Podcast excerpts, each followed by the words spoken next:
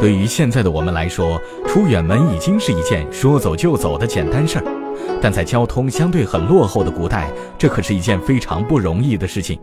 那古代时，一个平民想要出一趟远门，需要花费多少钱呢？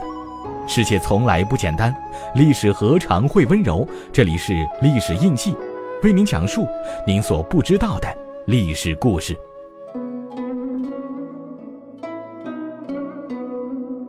在古代，由于交通不发达，道路曲折，城市之间的人口往来一般只限于近距离来往，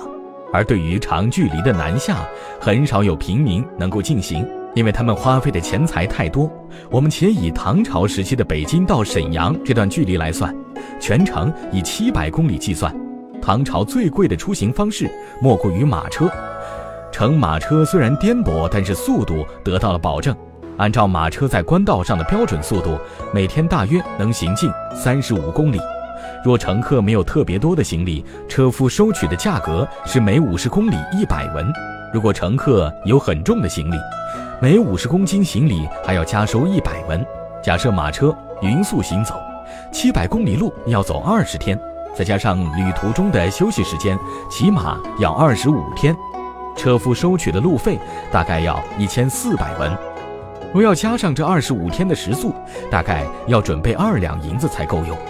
按照唐朝的购买力来换算，二两银子相当于现在的四千块钱。在唐朝，一个北漂的游子，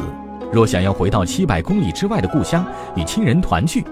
从幽州前往沈州，若想尽快到达，选择速度最快的马车作为出行方式，那么就得准备相当于如今四千元人民币的路费。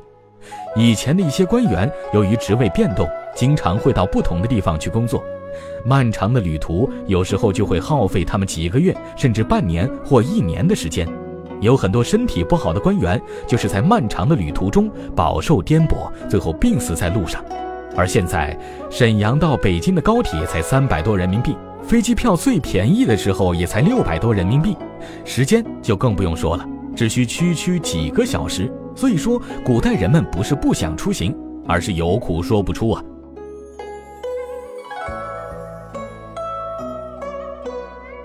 庄子的《逍遥游》里说道：“平民如果出行去到不远的地方，就只需要带一天的干粮；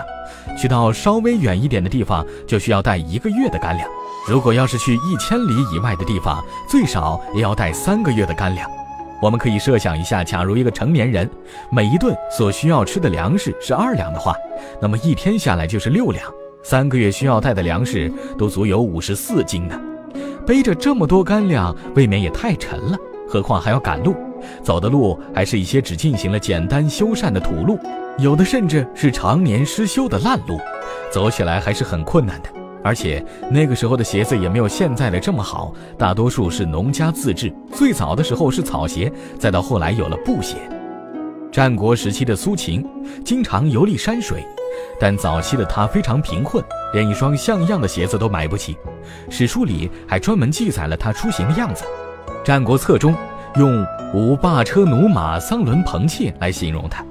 这句话大概就是说，他出门的时候连用桑木和干草编制的马车都坐不起，只能背着一个用竹草编制的书包步行前进。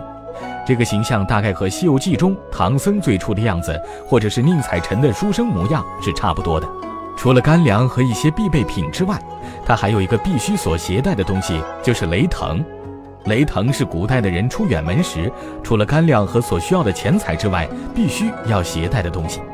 虽然它是一条不起眼的破布，可它的作用却不小。经常走路的人都知道，如果你快速行走的话，对腿部的伤害非常大。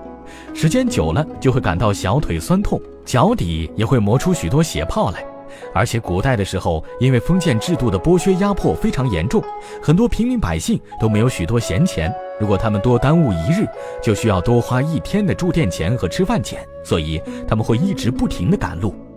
想要最快的到达目的地，如果拿一块布把小腿裹住的话，在走路的时候就可以防止腿部过于酸痛，还可以有效的防止路边野虫的叮咬。不小心碰到了路边的荆棘和野草，也不会因此受伤，耽误行程。所以雷藤也就成了古人远行时最需要的东西。如果没有了它，基本是没有人可以坚持长途跋涉的。